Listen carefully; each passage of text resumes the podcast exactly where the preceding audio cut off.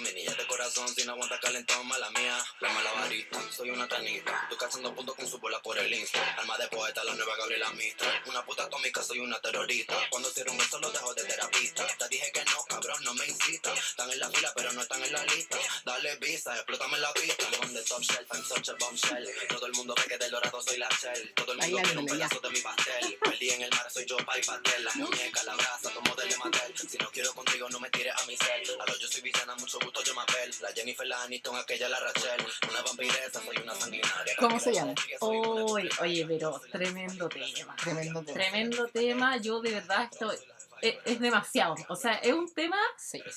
Vayan a escucharlo. Nosotras lo estamos analizando hace como 10 minutos. y ya nos terminó gustando demasiado. Bailándolo acá. Oh, eh, yo me siento entrando un under mal, mal. Es tan buena canción y es tan importante. A ver, contexto, contexto ahí para nuestro, para nuestros seguidores. seguidores. Y auditores y Auditores. todo.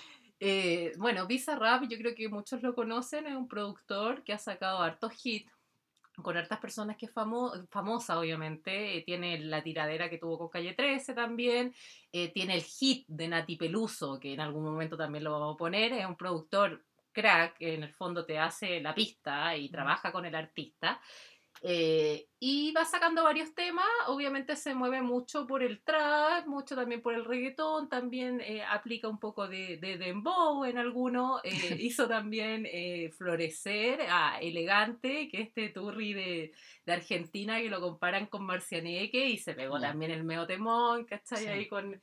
eh, entonces como que hace un poco despertar a ciertos artistas, tiene, tiene una- o sea, el gallo es seco, Bizarrap es sumamente seco, muy piola, siempre usa como unos lentes ahí con, con un gorrito bien, bien piola. Y ahora eh, sacó un temón que para mí yo creo que está en los top 3 de todos los temones que ha sacado Bizarrap. Eh, Es tu favorito, entonces. es- yo creo que es uno de mis favoritos porque...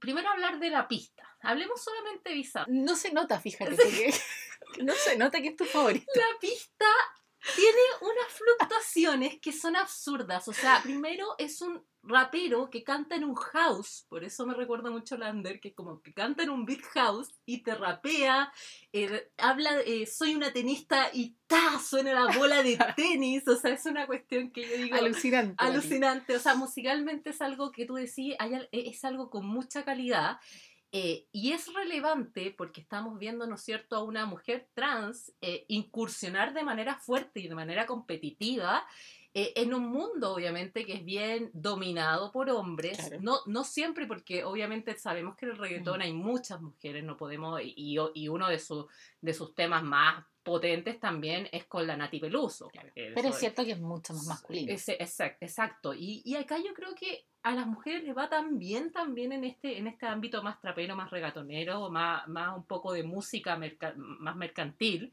que no está mal. No, no, no Mm. soy la de intelectualicemos la weá. eh, porque las mujeres tienen mucho más que decir. Y eso se nota mucho en Nati Peluso de soy una perra curvilínea, ¿cachai? Estoy chata, eh, que manda mensaje y no hace ni una weá, no hace ni una weá, ¿cachai? Como que hay un mensaje concreto bien feminista también y que también se destaca en este, eh, en este nuevo hit de, de esta mujer trans que es, ella se hace llamar villano antillana, pero obviamente se describe como villana. Mm. Eh, y yo, bueno, llegó, creo que en los dos días estuvo y al tiro eh, más de 10 millones de visitas Explotó. Explotó y yo creo que tiene que ver con eso, que un poco, y lo que vamos a hablar también en este capítulo, que hay muchas, las disidencias tienen mucho que decir. Claro, este, este capítulo, bueno, la Techi escogió esta canción, ustedes ya se habrán dado cuenta que la Techi sabe mucho de música, le apasiona la weá. Ya va. Tantas cosas que dijiste que para mí desapercibidísimas, como que... No, espérate, espérate, que... Bueno, de ahí, Por favor. dale, dale dale Bueno, pero este capítulo, esta, esta canción la elegiste precisamente Sí. porque vamos a hablar hoy día este capítulo que se llama Buen no eres... No, buen eres... No, bueno cortar. eres, bueno eres. Ahí lo, lo- Buen eh, eres. buen- bueno eres, el clásico cis, ¿no es cierto? Buen no eres cis. Sí. Que bueno, a ver, hoy día vamos a pedirte de nuevo que nos hagas un poquito una clase, Techi, lo siento. En el día que no haces clases te voy a pedir un Oye, es poquito que de yo no, clase. todavía no quiero soltar la canción. No quiero soltar ¿Querés la seguir canción. hablando? Quiero seguir hablando. Bueno, y porque- sigue hablando, vale. Porque primero me fui al beat, me fui al beat, ahora me voy a la letra. Y en la letra, eh, bueno, destacar también que eh, villano antillana, como se hace llamar el artista, eh, eh, y, y obviamente la, la- el, perdón, la, la mujer trans que, que está en este, en este acting bien importante. Eh, quizás yo la puse como un icono de este tema, pero obviamente también soy muy reflexiva en que ella es una cantante.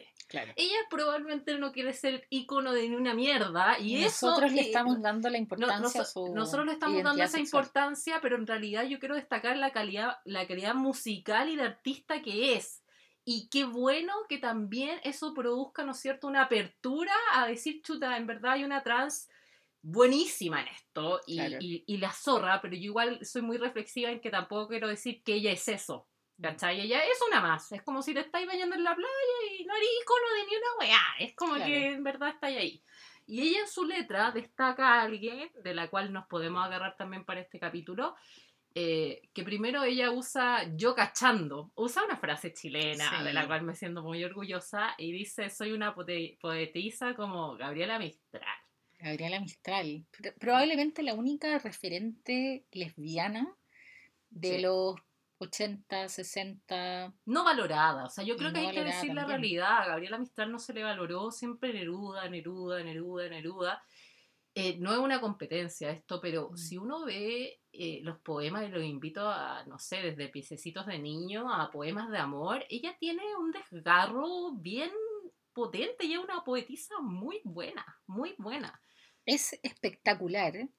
Y yo además la, o sea, la admiro muchísimo porque te lo decía hace un rato, como de Vicuña a Francia, todo lo que logró me parece en ese momento en el que ella vive. Además, imagínate, o sea, en ese momento ser una mujer lesbiana que decía además tener y sostener una relación de casi 10 años con, con Doris, que es esta mujer que conocen en... en- Bueno, ella, ella tenía la frase de las prefieren locas que lesbianas. Esa Mm. era la frase que tenía Gabriela Mistral, porque eh, es cierto, o sea, imagínate ser ya disidente, ¿no es cierto?, Eh, lesbiana y, y Mm. ser mujer. O sea, tenemos un doble shot eh, bien importante, que obviamente también probablemente le pasa a, muchos, eh, a muchas disidencias. Obviamente las mujeres Mm. trans probablemente también sufren, sufren lo mismo. Eh, con esto no quiero disminuir la lucha que tienen eh, obviamente otra, otras identidades de género y orientaciones sexuales, pero también me sigue sorprendiendo en Chile, sobre todo que eh, la lesbiana no se ve mucho, Mm. no se ve mucho. em, no- y no, no sé si es un fenómeno porque es un fenómeno social, ¿no es cierto?, de que son más piola, porque obviamente tienen todos sus nichos, tienen sus discotecas, tienen sus nichos. Exacto. Eh, pero también yo creo que hay algo bien patriarcal en el tema porque eh, las lesbianas están en el porno heterosexual. La lesbiana eh, excita, en el Claro. fondo la, la lesbiana es capaz de excitar, como el, Sí. el, el estereotipo. Entonces creo que también ahí hay una lucha como quizá que le ha tocado un poquito más fuerte. No O sé sea, si- yo creo que yo creo que mucho más fuerte, porque ser mujer ya es fuerte y te castigan harto. No me puedo ni imaginar lo que tiene que ser ser mujer y lesbiana en Chile. O sea, la probabilidad que te maten o que te violen es mucho más alta. Sí, Entonces sí, sí. creo que también hay un miedo, seguramente, porque que un cagado de la cabeza llegue a pegarte, ponte tú en la calle, porque hay tomada de la mano con tu polola, por ejemplo, evidentemente te va pegar mucho más fuerte que si te- Sí. se lo hacen un hombre, tal vez, ¿cachai? Como Que un la- hombre tal la vez puede- que no conocía el pico, que te voy a- que, que- Exacto. que no- eh, las típicas como Entonces yo, comentarios yo creo que parte de eso es mucho miedo, Sí. seguramente. Yo eh, nos habría gustado Qué rico, invitar a alguien. qué rico visualizarlo y, y- y un poco hablar de esto. A mí me pasa Mm. lo siguiente, que, eh, eh, por ejemplo, cuando uno habla de disidencias, cuando uno habla de la comunidad, cuando uno habla de racismo, cuando uno Mm. habla de feminismo, me pasa que yo no le tengo que ir a preguntar al negro, oye, oye, dime que- del racismo. O no le tengo que ir a preguntar a la mujer, oye, quiero aprender de feminismo. Y también quizás no le tengo que preguntar al, al- al- trans, ¿no es cierto? Oye, háblame de esto. Y por eso siento que nosotras como mujeres hetero es importante que hablemos porque es un cambio de comunidad en sí. Como que tampoco tenemos que obligar a categorizar a la persona. No tengo que, no tengo que obligar a la persona, ¿no es cierto?, que tiene una tez de color distinto a decir, oye, oye, háblame de racismo, porque a lo mejor ella no se siente o él no se siente categorizado con eso. Entonces, yo creo que hay que destacar que es importante como heteros hablar de este tema. ¿Cachai? No y solamente, traerlos claro, a nuestros círculos exacto, heteros. y no, y no solamente pescar como al ícono y Claro. decirle ya, háblame tú de esto. Mm. Evitando siempre, por supuesto, el mansplaining. Yo nunca voy a saber lo que es sufrir, por ejemplo, con una con no sentirme eh, mujer. Es algo que me Exacto. imagino que es algo sumamente fuerte y quiero aprender sobre eso. Mm. Quiero aprender eh, cómo se da eso, eh, qué, qué procesos están sufriendo, cuáles son las brechas socioeconómicas. Me imagino que una persona trans está con tratamiento hormonal en Chile debe ser carísimo y que de esa manera también que se tiene que respetar a las personas trans que no tienen tratamiento hormonal, que son igual de trans y, y Exacto. poco empezar a aprender de ese tema. Y que probablemente no han tenido tratamientos porque no han podido y Claro. porque seguramente acá no... Bueno, honestamente, obviamente a mí no me complica nada reconocer cuando ignoro algo, cuando soy ignorante en algo y no tengo idea respecto a leyes en torno a tratamientos hormonales o bloqueadores de, de la adolescencia eh, acá en Chile. Hace poco se aprobó una ley para proteger a los niños trans en, en la escuela Mm. Porque hubo un suicidio bien importante, no recuerdo dónde, pero fue en región de, de un niño trans. un niño trans. Entonces, creo que esto fue ayer o antes de ayer que se aprobó una ley para que las escuelas protejan eso, o sea, para que en el fondo se esté atento desde probablemente la, la- la pequeña infancia de que si hay algo como cómo educar en esto y no y evitar el bullying, que, que obviamente tenemos que ser súper cautos que el porcentaje de suicidio en disidencias obviamente es mucho mayor, porque Sí. con una lucha... O sea, si nosotros andamos hueveando con andar Creo- como... Yo, yo sé algunos datos gringos porque tengo una persona muy cercana que es trans, eh, y pero vive en Estados Unidos, entonces eh, me enteré como por ese lado y las tasas de suicidio de una persona homosexual son tres veces más Claro. que una persona heterosexual y en el caso de los trans es siete veces más, niños, adolescentes, porque ya vamos a profundizar más Sí, seguramente sí. En, en cada, en cada identidad sexual, pero tal vez a mí me gustaría partir con Ahora sí. con que tú nos dijeras, ahora, Ahora sí, sí. ahora sí soltaste la canción, ya la solté. Ya la ya la solté. que ahora nos pudieras contar un poquito desde, mm, desde la biología, de lo, que, de lo que se sabe respecto, me imagino que más acerca de la homosexualidad, ¿o no?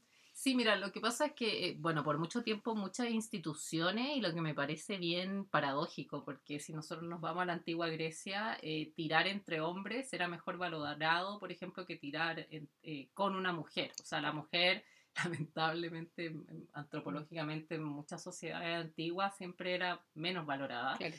Eh, y como de ese ambiente más liberal, ¿no es cierto?, de Grecia, nos fuimos a un ambiente totalmente ya más heterosexual, donde siempre la moral sexual ha sido muy coartada, sobre todo para la mujer, pero obviamente también para, para las disidencias en general. esto empieza a cambiar con la Iglesia Católica.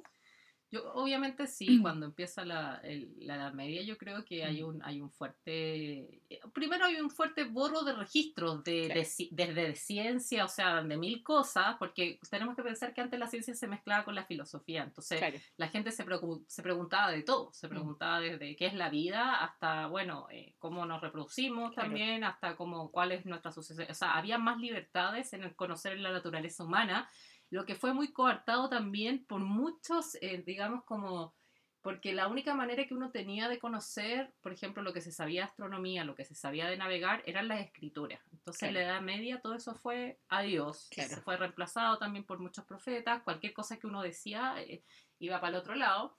Eh, y yo creo que ahí marca, a pesar de que los romanos se portaban sumamente mal con su orgía, pero era obviamente el hombre el que, el que dominaba también el asunto. Yo creo que- Seguramente. sí, entonces, a pesar de que ellos podían tener actos, digamos, eh, eh, con una sociosexualidad más amplia, eh, era algo que lo hacían ellos. Es como, digamos, como el irse de puta en, en Claro. la, en la parte más conservadora chilena.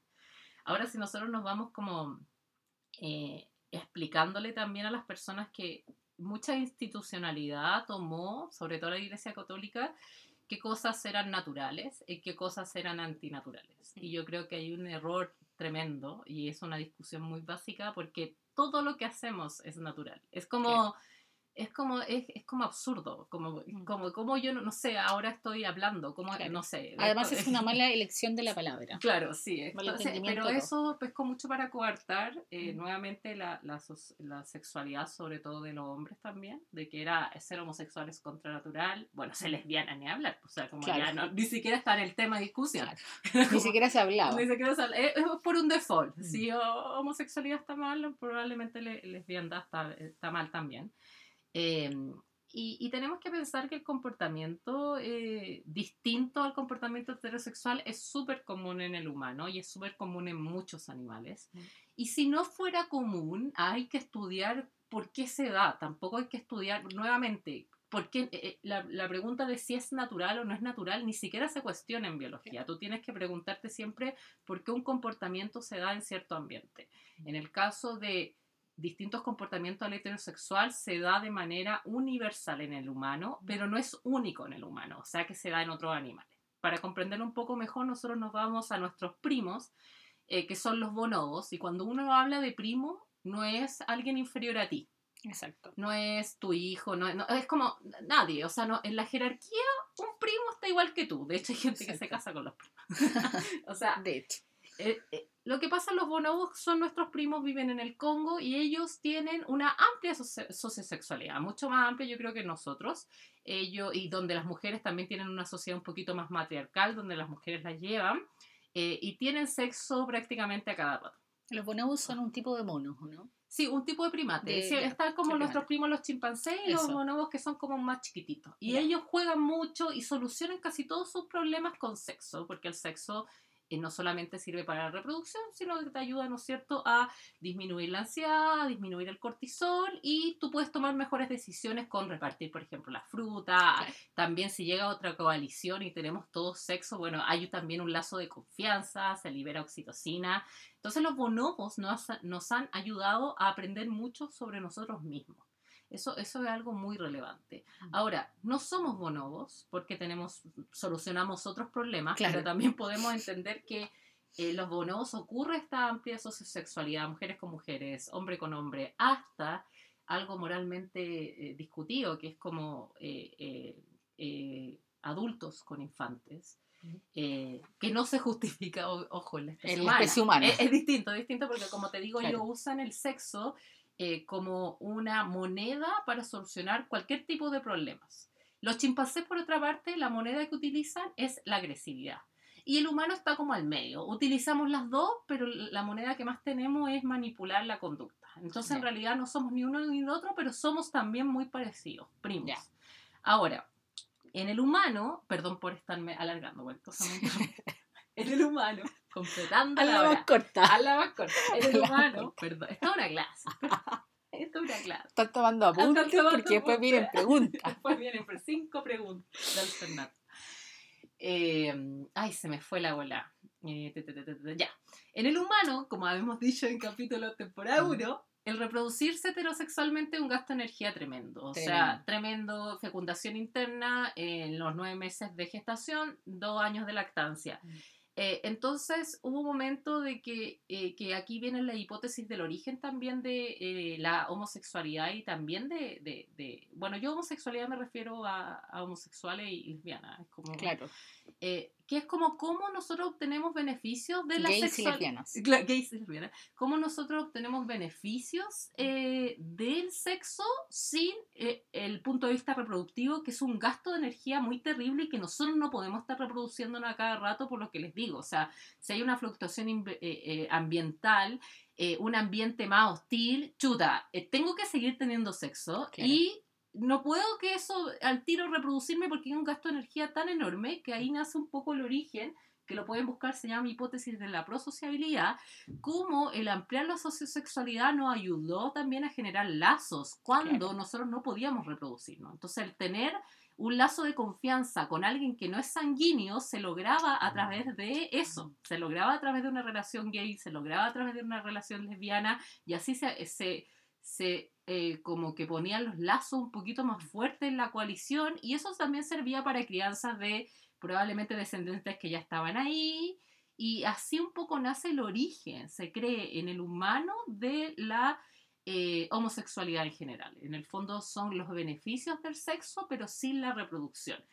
Eh, se cree que esto se generó en ambientes que eran un poquito más hostiles, por lo que te digo. O sea, Mm. como necesitamos otra manera en que el sexo nos produzca beneficios bien fuertes y de que no tengamos que reproducirnos a cada rato. Ese es un poco el origen evolutivo, eh, que es el pleistocénico y todo. Ya. Ahora, cuando uno habla del origen, de repente no coincide con la función. O sea, la función es como.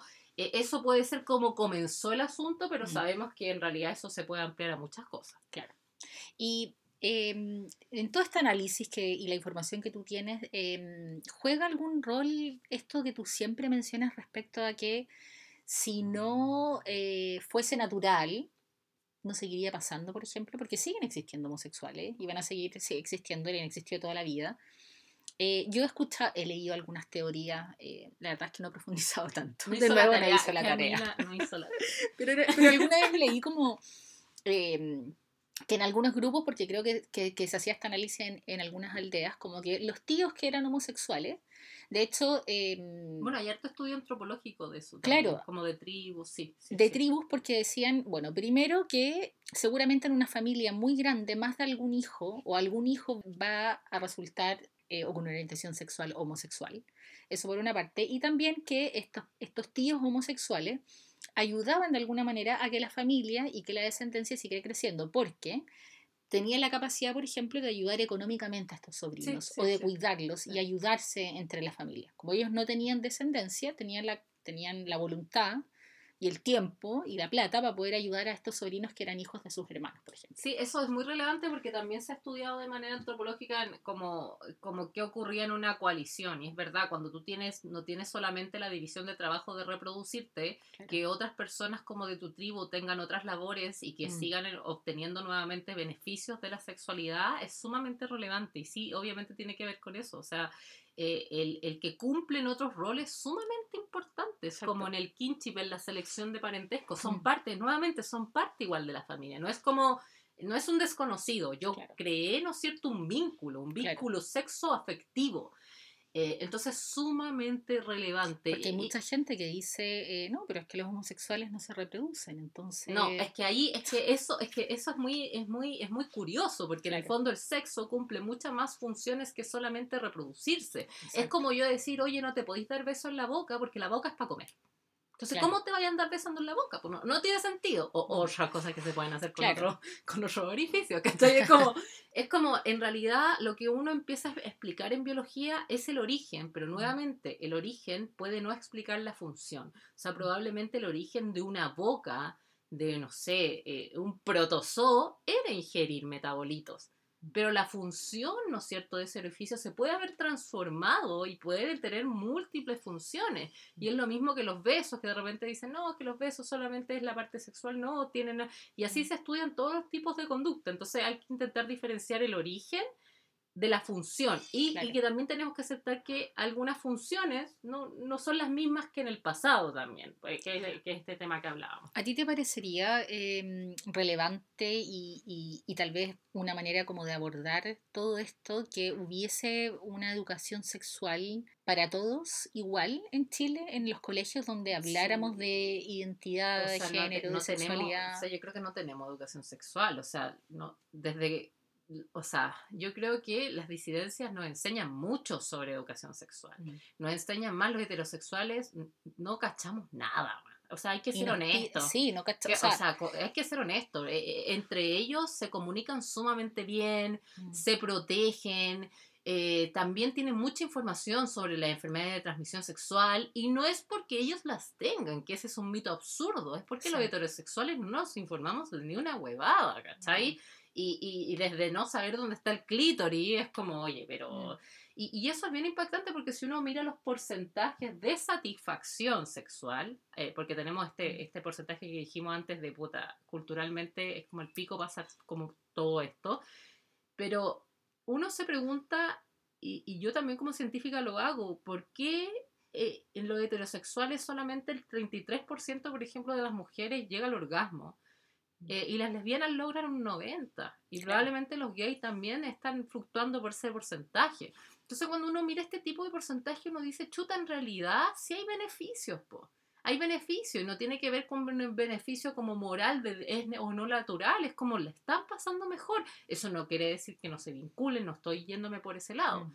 Pero obviamente tienen una sociosexualidad, sobre todo los gays, mucho más amplia que los heterosexuales. Viven su sexo de manera muy distinta y yo creo que es un aprendizaje también para los heterosexuales eh, hacerlo. ¿Por qué, no lo está? porque hay un 33%? O sea, me parece absurdo. Yo creo que tenemos que empezar a conversar más, a preguntar más. Seguramente eh, cuando opinamos necesitamos haber leído algo. Yo y, y yo y yo también me identifico con eso. Yo hace un tiempo atrás no sabía mucho de identidad sexual.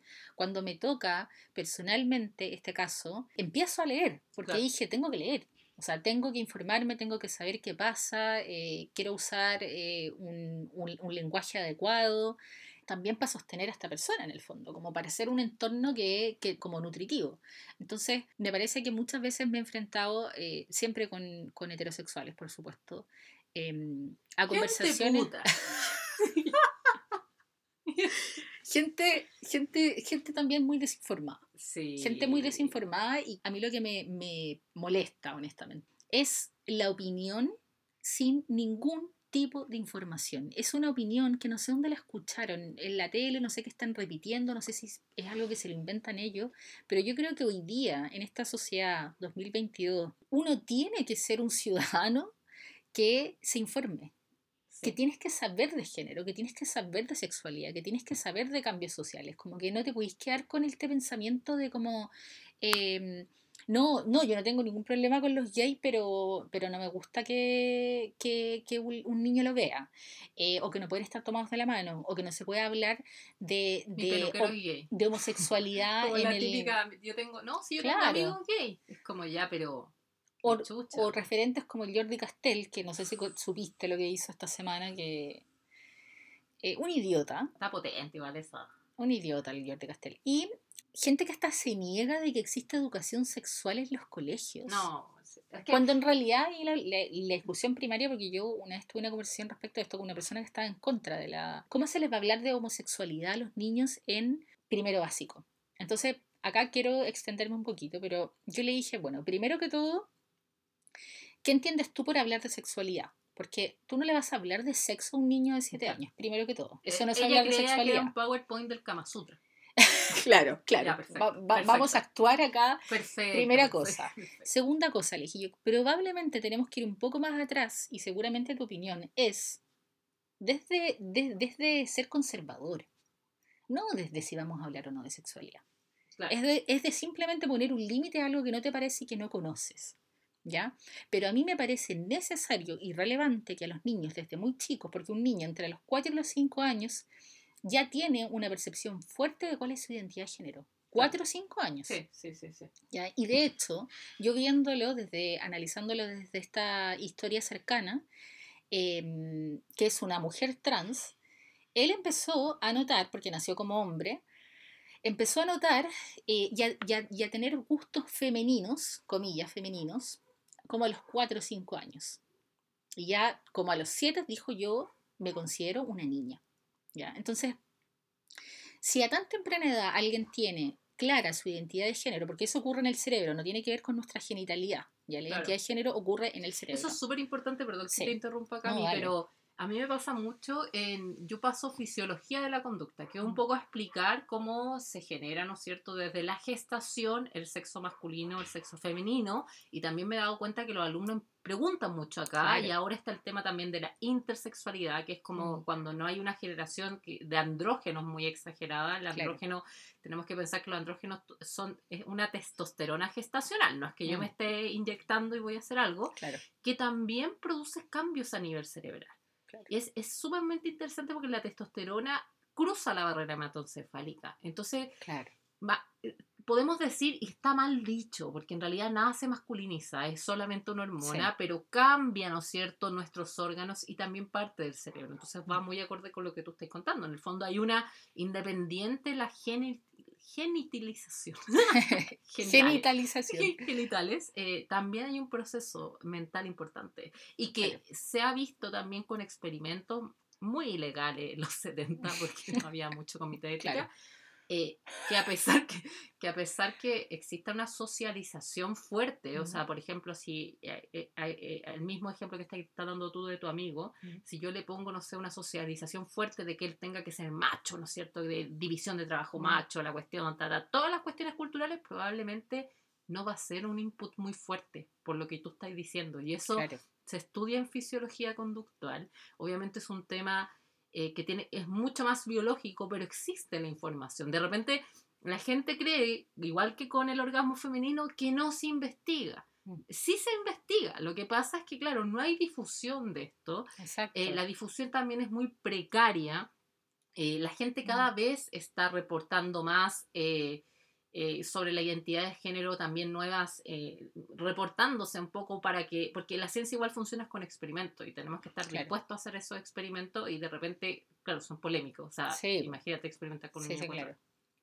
Em, pero claro, yo creo que ahí, eh, con lo que te estaba contando, que se me fue. No, no, no. Ya, bueno, esta parte la cortamos, pero eh, Masculinización. eh, claro, a lo, a lo que yo iba con esto del ejemplo es que imagínate lo, lo heavy que tiene que ser tener 5 o 6 años y de lo poco que sabes de la vida, de lo poco que sabes del mundo, porque ¿qué sabía a los 5 años, pues, Claro. cachai? O sea, a los 18 no sabemos. Sí, a los po, 30, a ¿qué los 30, sabemos? ¿Qué sabemos? Imagínate a los 5. Y como sentir que eres una niña, que es algo que pasa en tu cerebro, no tiene que ver con tu genitalidad, ni con tu ropa, ni con cómo es tu mamá, que son cosas sí, tonteras que la gente tontas, dice que, sí. ah, no, es que tal vez le copiaba a la hermana, es que tal vez... Y esos comentarios de personas contemporáneas que tienen acceso a la información fácilmente, Escolarizadas. puto teléfono, que Escolarizadas. tiene Google, ¿cómo no vaya a googlear eso? Wikipedia, a preguntar. ¿cachai? No es necesario que tengáis que ser papá o mamá para poder empatizar con algo así. ¿Cómo nos va a costar tanto empatizar con eso? Entonces, que un niño en su colegio esté en una sala y diga, ah, entonces lo que a mí me pasa es que soy transgénero y en cambio no me voy a ir a tal vez a cagar en la depresión y morir en la depresión y suicidar o lo que sea y vivir gran parte de mi vida en el closet, porque resulta que hay un montón de pelotudos conservadores que dicen no tengamos educación sexual en los colegios porque es demasiado. No, no es demasiado. Es que ahí pasa mucho el tema también del aborto, que son, que son personas que están el domingo haciendo un barbecue, conversando de lo que les parece bien o mal, que está bien, pero eso no es política pública, guachito. Exacto. Lo que a ti te parezca en tu domingo con tu barbecue, ¿no es cierto? En no sé dónde. Y seguramente con hijos homosexuales Sí, que están en el closet. Claro, es, es- me parece bien, pero eso no es política pública. Mm. Política pública es decir, esto está pasando, va a seguir pasando. ¿Qué hacemos para ayudar? Exacto. No tú, que en realidad podéis viajar. Y pasa también, eh, de repente, hasta mismas disidencias. O sea, homosexuales que dicen como, no todos, pero eh, no, yo estoy en contra de esto, ¿no es cierto? Que son más conservadores también, porque es la nueva generación New Age que ha ha nacido también en un ambiente estable, que está bien, está súper bien, qué bacán. Pero claro, guachito, tú podés ir a casarte a Europa, po. Exacto. Entonces, hay, mucho claro, homosexual que se va de Chile Eh, y se porque casa, acá claro, imposible. bacán, pero, pero, pero ¿qué pasa con el que está acá? po? Claro. Como que entiendo Y que tú Y podáis. sabes que me acordé que justamente yo Oye, creo no, que no es que estemos clavando. No. Como digo, amarilla, amarilla total, amarilla total. estoy es, es como que me enoja un poco este tema. Yo sé que bueno, yo estoy lo hablamos, que yo sé que existe una soy- hipocresía, eh, existe una hipocresía moral de repente en, a ver, yo entiendo, también lo ha tocado el tema el No Estoy Crazy, que lo adoramos, si no Sí. escucha, lo adoramos, lo adoramos. Que él dice Ah, que sí. también, creo que lo dijo en un capítulo, no, perdóname si no me acuerdo si lo dijo en Instagram, pues yo lo seguía de YouTube e Instagram, que obviamente también hay una barrera y hay una lucha por la que pasa eh, eh, un gay. Entonces, de repente adquiere ciertas cosas culturales en el que se va transformando en una Mm. persona, ¿no es cierto?, más arribista, porque es una lucha. Yo estoy de acuerdo con eso también, pero tam- no tan de acuerdo, porque si no también podríamos justificar, no sé, al psicópata porque el loco puta tuvo un trauma familiar. Sí hay ciertos traumas, Mm. pero yo siento que uno también tiene que saber, ok, eh, entiendo que puedo ser arribista porque tuve que escalar, porque tuve que luchar. Yo lo entiendo sumamente bien eso, y en- pero, pero me pasa que eh, entiendo que puedes ser, porque eres una persona y puedes tener eh, cierta noción conservadora, pero porque tú tienes todas probablemente tus necesidades listas y tienes libertades, por ejemplo, por lo que decíamos para ir a casarte en Europa. ¿Por qué no quieres que los como tú tengan libertades? Es el mismo fenómeno migrante, es como no, es que yo luché, entonces no quiero que entren otros. No, y además que como, como todo también siempre ocurre paralelamente el hecho de ser homosexual en una sociedad donde igual te exige cosas y donde igual la gente quiere encajar, donde el poder yo económico... Entiendo eso, yo entiendo eso. Y, y, también seguramente en el, en el nicho homosexual debe pasar que hay ciertos goals que tienen que hacer, ¿cachai? Sí, sí. No, Como yo entiendo el viaje, la ropa. Ahora, lo que yo quería comentar Pero no es que... justifico a esa gente comentario como, eh, nuevamente, eh, discriminación racial, eh, gordofóbica. yo entiendo, eh, sí, yo entiendo y entiendo el análisis también del no estoy crazy, que claro, mm. puede haber algo más psicoanalítico, que es como pasé por un trauma, necesito mis barreras y, escalé la jerarquía social y me voy portando como, como un concha a su madre. Que podríamos conversar, bueno, yo, yo lo he conversado con hartos amigos y hay como esta situación, porque alguna vez yo les dije como, yo veo como un estereotipo como del gay, a veces uno, digamos. Ah, sí, a veces, em, oye, sí, estamos hablando igual del gay sí, pues, sí, eh, eh, como, como del viaje, que la marca, que la ropa, mucha superficialidad, mucha... Mucho grosso, mucho, mucha oda al, cuerpo. Y, no se sacan fotos con gente fea en el Instagram. Yo de verdad no podría estar en sus fotos, por favor. Alguien que haga que un influencer bueno, pero, pero, pero justamente respecto... Mucho narcisismo yo creo que... sí, eh, que... Pleno abril, perdón Camila, pero me estoy enojando. Te enojaste. Pleno abril en pandemia, la gente muriéndose y el weón posteando una foto en pelota en el espejo. No me parece. No me parece. Anda constante. Estoy aburrido, está. Eh, foto en que está bien, pero oye, estás muriendo la gente. Por último, postéate el sunset.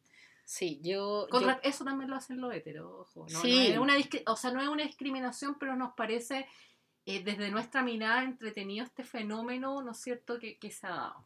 Ya, pero lo que yo quería decir es que precisamente donde nacen eh, la mayor fuerza desde la homosexualidad eh, frente a, por ejemplo, las enfermedades venéreas, que, que, fue este boom que ocurrió en que los 70 en, en Estados Unidos, que quedó la zorra, eso nace como de la calle. Lo que sabemos del SIDA, todo, el, el, todo lo que se presionó para que hoy día la gente, una persona con SIDA pueda vivir normalmente y no se muera de SIDA, gracias a, a, los homosexuales que estuvieron, que seguramente fueron matados en la calle. Oye, es que eso, sí, tanta gente y también tantas mujeres. Eh, yo creo que hay, que hay que destacar que al lado siempre de un compañero homosexual en el colegio sufriendo, probablemente había una amiga, ¿cachai? Y eso yo creo que hay que destacar que hay, nuevamente, yo, yo, no, yo soy hetero, mm. de repente uno no sabe, pero eh, yo me siento parte igual de la comunidad, o sea, no... Bueno, tú eres hetero, podríamos también aclarar eso, tú eres hetero, yo también soy hetero y somos cis además. El ser cis es que tú te sientes identificado con el sexo que se te Pero ojo, eso puede cambiar a través del tiempo. Como que la gente, la gente está acostumbrada a que herí esto y listo, y nos vamos. Y mm. no, por ejemplo, se ha visto que, de hecho, se hizo un estudio en China sobre la pandemia, que las personas empezaron a tener menos sexo, mm. pero empezaron a ampliar su sociosexualidad. O sea, probablemente, en, y nuevamente, por lo que te decía antes, en épocas de incertidumbre, donde todo se está yendo a la chingada, mm. todos estamos confundidos con todo si eso está bien. Y que a mí me puede atraer y yo quiero ampliar mi sexualidad para obtener más beneficios del sexo, esto de manera inconsciente, ¿no? Eh, eh, eso va a ocurrir, probablemente muchas personas se van a reportar mucho más en la bisexualidad, mucho más en la homosexualidad y está bien. Yo creo, que, yo, yo, creo que el aceptar de que la sexualidad es fluida. Eso sí es el tema. es, un temor, un límite un miedo, pero muy grande de la gente. Yo insisto, va, va muy en concordancia con el ambiente en que estamos viviendo. O sea, si te vas quedando atrás, eh, y eso tiene que aceptarse, porque eso ocurre en todos queramos o no, en todos los animales. Empezamos a fluir más. Pasa mucho, por ejemplo, con la bisexualidad. Em, ah, no se acepta, que es como que estáis weando. No, no, no, es que, es que eres homosexual, no puedes ser bisexual. No, a la gente, la gente bisexual es, son personas que sienten atracción por hombres y por mujeres. Y tienen vínculos afectivos con hombres y con mujeres. Y Exacto. está bien, o sea, como que ya pa. Los, los no binarios son personas que no se sienten identificados ni con ser hombres, ni con ser mujeres, sino que con algo entre medio. Y, sobre, y también es, es- es- es algo bien interesante porque, claro, en una sociedad tan machista está sumamente marcado lo que es femenino, lo que es masculino, eh, grosero, me parece. Bueno, hay mucha gente que dice que todos somos bisexuales. Yo, honestamente, no creo que todos seamos bisexuales, pero sí creo que hay muchas personas que tal vez lo son y no, se lo permiten. eh, sí, porque sí, no eso. llegan a ese lugar como de Sí. decir, a ver, Pero es que el ambiente... esta mujer me gusta o esta mujer me calienta Claro. o esta mujer la encuentro bonita, por ejemplo. Sí. ¿Ya? Como que Pero es que el ambiente también te tiene que permitir, o sea, Exacto. obviamente eso es, es, es que, vuelvo a eso, probablemente si uno nunca se pregunta nada porque tu ambiente totalmente es constante, ok, quizás soy feliz así, pero si mi Mm. ambiente va cambiando, sí, que no sé, que el meteorito, que la pandemia, que la cuestión, obviamente yo me voy a empezar a cuestionar cosas y está bien. Como que la gente siempre dice, no, no, no, pero, pero ¿qué es lo natural? que-?" Es que entiendan que no existe dicotomía entre biología y cultura. Es un constante como eh, fluir, fluir, si te das cuenta, eso es como una necesidad inconsciente, por supuesto. Nosotras siempre hablamos del inconsciente Del en, este, en este inconsciente, podcast, pero, pero, pero es una necesidad inconsciente por adherirse a la norma y no tener la capacidad de conectarte con tu deseo que probablemente no va a ir con la norma y es mucho más amplio. Y, es muy- Claro. y ahí estáis muy como flotando porque es como lo Es que, que yo so- quiero, es que ¿cachai? so- no lo que debería Que querer. somos, somos seres morales, eso es así. Lo que pasa es que Mm. yo creo que hay moralidad que no hace sentido con nuestras intu- intuiciones y hay moralidad que no nos hace sentido. Probablemente si una institución me dice algo, hay cosas que me van a hacer sentido como el no matar. Yo creo que Claro. universalmente el no matar es malo para todos.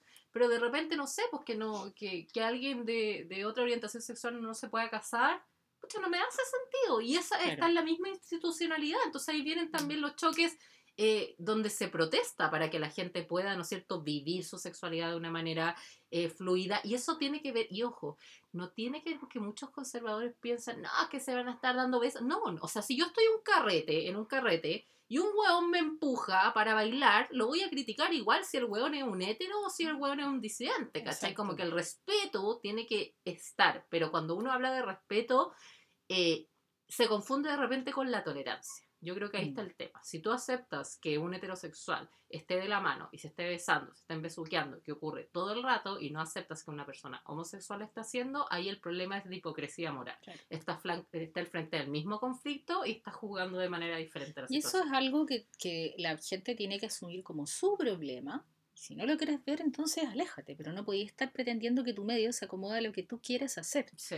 Y también acá me quiero referir a algo tal vez como más psicológico, que tiene que ver con esto de como entregarse mucho al vacío y, y- y- y como no tener la necesidad de adherirte a la, a la norma. Yo también entiendo que hay personalidades más Claro. así, ¿cachai?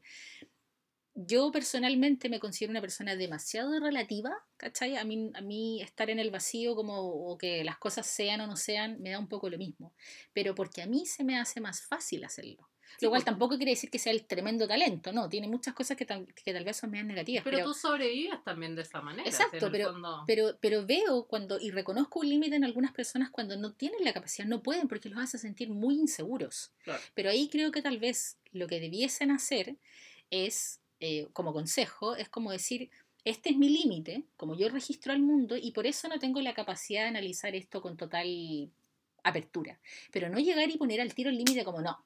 No, esto no es natural y lo que se me ha dicho que es natural Ya va. Porque o sea, en el que fondo es estás- natural, tampoco es natural. estás un- limitando a mucha gente en tu entorno y tal vez estás haciéndole una vida muy sufrible. O sea, yo de verdad pienso que no poder vivir tu sexualidad, que es algo tan primitivo, tan primario, tan fuera de control, de una manera libre y como yo lo quiero hacer, lo encuentro de verdad aterrador.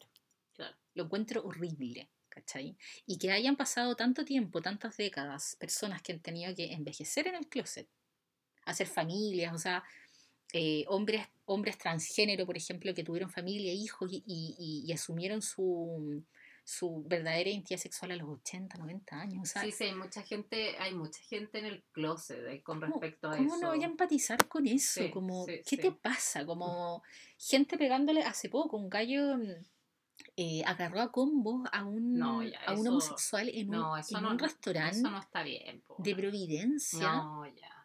Eso, eso es inaceptable y en No. verdad tenemos que nosotros como sociedad empezar a No, decir y ojo, esto es inaceptable. que yo nunca, yo nunca jugaría el empate, porque a mí me pasa Mm. que también mucha gente dice, no, es que está mal pegarle a cualquier a cualquier persona. Sí, pero no te están pegando por tu orientación sexual, po, no te, como Sí, un déjate, poquito más, déjate déjate paya- payaso, payaso, no te están pegando por ser que tú eres, po, ¿cachai? Claro. No te están pegando porque No, pucha, o sea, yo es, estaba... es- es- es como tan estúpida esa, es que sabéis que esa cuestión me da rabia. sí, Otra, me enrollé. sí, da rabia porque... Porque no, porque es como, como, ¿cómo hacía esa reflexión? O sea, es que yo no- no sé por qué fui a ese asado, porque me llegó, no voy a, lo voy a eliminar. esa asado, pura gente de mierda, No, y hay, gente hay, puta. hay una lucha, y a ver, yo entiendo que, y esto pasa en cualquier orientación sexual de repente, que no hay Mm. reflexión sobre luchas que han habido. O sea, yo entiendo también que lo que hablábamos con un poquito de rabia y un poco de humor, que nos pudimos haber desubicado, Seguramente. seguramente, es que sí, yo entiendo que una persona gay, que probablemente más probable gay que lesbiana, volver- volveremos a las lesbianas, eh, que vivió en un ambiente constante, en un ambiente con más plata, ¿no es cierto? Que pudo darse sus libertades, quizás tiene opiniones más conservadoras por ciertas cosas. Y eso está bien porque es una persona, yo no lo puedo juzgar por ser gay. Pero el tema es que a mí me pasa que hay una hipocresía moral porque estás apla- aplastando toda tu historia. Y lo mismo me pasa con ser mujer. Que yo no puedo decir, no, es que ni machista ni feminista, porque estoy echándome a todas las hueonas que lucharon para que yo esté hablando en Exacto. un podcast de, ir a la del universidad. clítoris y la wea, ¿cachai? Entonces, como entiendo que hay personas que, que- y tampoco puedo obligar a esa gente a que se hagan cargo de esa mochila. Entonces, nuevamente también me siento hipócrita, porque digo, Mm. no debería estar juzgando a esta persona así, pero igual lo hago porque digo, chuta, eh, hay una mochila, hay una lucha, hay una lucha importante, pero aún así, insisto, no deberíamos categorizar a las personas como, bueno, eh, no debería yo esperar que una- alguien eh, de tez negra eh, fuera no racista. Por ejemplo, con lo de Trump. Claro. Había muchos migrantes Sí, que mucho. votaban por Trump. Mm. Y también me pasaba lo mismo, pero ¿por qué? Pero, pero claro, uno tiene que ver a las personas como no categorizadas, como esa es una persona nomás. Y esa Exacto. persona puede ser un concha su madre, como lo que, pasa, sea, lo que pasa es que ojalá que en algún momento, el otro día hablaba con un amigo como que intentábamos pensar como en el ser humano como especie en unos 300 años más. Oh, Y yo espero, Qué brutal.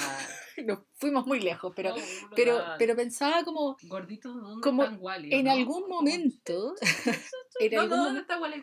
Wally. El- Como todos, como... Yo me imagino comiendo que me den una píldora para comer. ah no, yo disfruto mucho la comida para que me den una píldora. Es que No me gustaría. yo creo que después la comida va a ser un lujo. Ah, sí, bueno. Sí. No, pero, pero estábamos hablando más acerca de sexualidad. No fuimos tan lejos hace con... La Me, me la- cagaste con la pastilla. la Qué bueno que no voy a estar bien en La, 300 pa- años más. la pastilla para todo, yo creo que va a haber para enamorarse. No, qué, para qué mal, weona, qué triste. Bueno, lo- yo creo que lo vamos a ver. el pasado, Camila. No, no, pero íbamos como al, a la expresión sexual y todo lo más. Y yo espero que en algún momento no sea tema.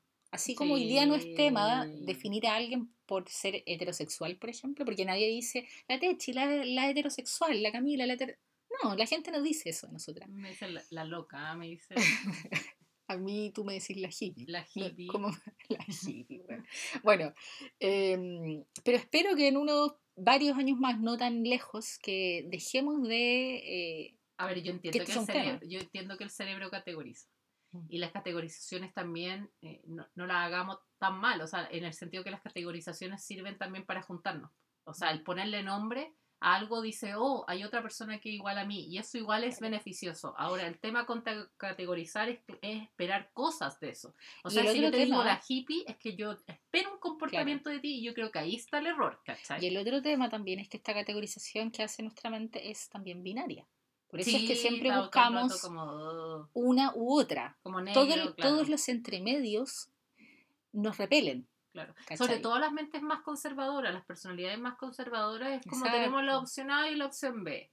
Y la Mm. opción C quizás me parece un poco confusa y entre A y B, y, y por eso las personas que tienen personalidades más conservadoras les cuesta hacer cambios generales en su vida. No es solamente que estén en contra del aborto, del matrimonio homosexual, es que cualquier cosa que le cambien las reglas o que no tienen reglas, como que convulsionan un poco, ¿cachai? Y eso está bien. El tema es que para dirigir un país y para hacer leyes y reglas del juego para todos, bueno, tenemos que tener a esa persona probablemente, pero también a otras más, ¿cachai? Para un poco eh, juntar todos estos sesgos que tenemos al encontrar esta información y bueno, sacar un resultado que no sea nuevamente el barbecue de mierda de un domingo que tú porque es que tú pensáis que está mal Mm. abortar, pero puta, la gente está abortando en los, en los baños de los hospitales, pues, entonces ¿de qué estamos hablando? ¿cachai? Claro, claro, no hay que negar la, la realidad, porque también he, he escuchado gente decir como, no, pero a los homosexuales como que, como él los discrimina, como yo no he visto, y es como, No, pero no, a a ver, ver. la deja de juntarte con usted.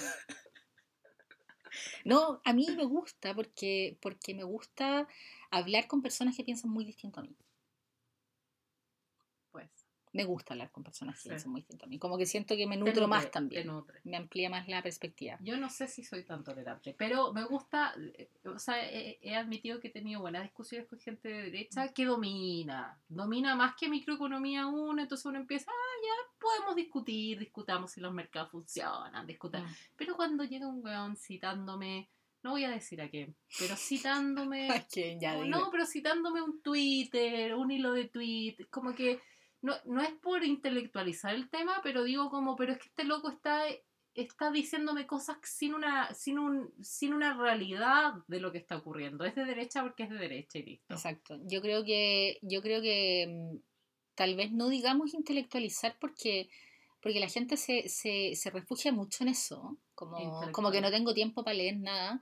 Pero no, yo creo que si uno va a dar una opinión tan fuerte de algo Está ahí, está y con tanta propiedad, Instagram. y está ahí viendo las historias de Instagram que, bueno, chao, y viendo videos estúpidos, seguramente podéis meterte a Google a leer un poco de género y, y para que la próxima vez que tengas una conversación puedas O la- opinar con más o en las información. empresas también, en vez de hacer esa, esa idiotez del curso de coaching y regular tus emociones, ¿por qué no hacer cursos de historia de feminismo? ¿Por qué no hacer cursos de qué- qué son las disidencias de verdad? ¿Qué, eh, qué pasa con la comunidad? Que hay distintas partes también de la comunidad, que no todas las comunidades llevan, ¿no es cierto?, un discurso también. Es como que también el educar va por, por una parte también, insisto, como institucional, como qué quieres como decirle a la gente de todo esto, ¿cachai? Como Claro. le Sí, yo creo que estas conversaciones sociales tienen que empezar a, a ocurrir hoy yo- día, yo quiero pedir 2022. perdón. Ah, yo Hoy quiero- día 2022 hay mucha gente que no expresa su sexualidad en su totalidad por miedo al juicio social. Sí. Y eso a mí me parece Muy injusto y muy triste y espero que todos podamos heteros con les gusta que le metan por atrás y está bien. Hay- Oye. que se queden tranquilos que pueden seguir siendo heteros. De Pero, hecho- pero basta. po, De hecho, hay muchos hombres heterosexuales que les gusta ser penetrados por el ano. Sí, pues, sí. Y Ahora, estamos hablando de hombres muy deconstruidos, porque que cualquier hombre acepte eso, hay hombres que ni siquiera se lo pueden pensar y se están perdiendo mucho. Igual, igual hay mucho también hombre que, claro, tiene, como tú decís, esta vida como esta double life y, van aprendiendo, y sabe, yo creo que al hombre heterosexual va aprendiendo lo que le gusta y cuando encuentra que hay algo como lo deja, es como que pasa mucho eso, que como que de repente se liberan con ciertas disidencias y tienen su vida. Eh, no sé si está mal o bien, no me gusta juzgar eso, pero también de a poco vamos a empezar a hablar que probablemente la otra persona que está en la otra parte necesita cierta responsabilidad afectiva. Y, y- y bueno, ¿qué pasa con, nuevamente, la pobre quizás mujer que se queda en la casa mientras el, lo- el loco está explorando? Como, ¿por qué no ambos géneros pueden, por qué no todos los géneros también Claro. pueden explorar eso? Yo creo que eso quizás es lo más moral, más que el loco se vaya como... Hay harto heterosexual que le gustan los trans, eso pasa. Oye, pero igualmente eh, están también eh, implementos que ocupan, que la mujer se pone un el- cinturón el- y el- lo penetra. Sí. Que no estoy hablando solamente de que te penetre necesariamente otro cuerpo humano. Claro, claro, claro. Hay, hay, hay, hay otros hay, métodos. hay otros métodos de penetración. Eh, Techi, ya llevamos casi una hora. ¿Te gustaría decir algo Me gustaría decir que si hubo... o nada? ¿O, Nada. o querés seguir hablando la canción? No, no, no, no, no, no. Lo que me gustaría decir es que eh, quizás poner parche ante la herida, que obviamente uno no... La idea no es nuevamente dominar todos los conceptos porque no los dominamos. No. El hetero es muy ignorante. Yo probablemente soy muy ignorante en este tema y no basta con decir que tenemos un amigo, porque Claro. en realidad Eh, pero también creo que el valor que le damos a este capítulo es que todos tenemos que empezar a hablar de esto, Sí. sin más planear el sufrimiento, sin yo entregarle, oye, mira, acá tengo, no, y ojo, que también si fuera un comportamiento anómalo, también se estudia, como no recaigamos nuevamente en esas falacias naturalistas, que si no está Mm. estudiado o no es natural, no es la anomalía, algo que, que no sé, que se da, que también ocurre en los animales, como algún comportamiento que puede ser anómalo, que en este caso no lo es, también se estudia en biología. Entonces, también ter- tener cuidado que ningún comportamiento que hagamos probablemente no es natural, es, eh, es natural, si lo estamos haciendo, si lo podemos hacer. Eh, Es como, es como, como eso y nuevamente reiterar que si alguien dijo chuta, no se sabe, no sé, toda la identidad. En el fondo es como de nuestra ignorancia también, hablando Mm. del tema. Sí, yo, bueno, obviamente adhiriéndome mucho a lo que tú estás diciendo, que me parece súper importante que entre amigos llevemos estos temas a conversación, eh, porque después eh, probablemente vamos a ser padres o vamos a ser tíos, vamos a estar alrededor, vivimos en una sociedad, así que es necesario. Me parece súper importante aceptar que la sexualidad es fluida eh, y sobre todo eh, aceptar que eh, podemos también explorar y que la sexualidad es algo que justamente podemos explorar. No hay nada, no hay nada bueno malo ni que se deba o no se deba hacer. eh, mientras exista un respeto por el otro ser humano que está contigo, es necesario informarse. eh, estamos todos también aprendiendo. Yo hace dos, tres años era súper ignorante en este tema.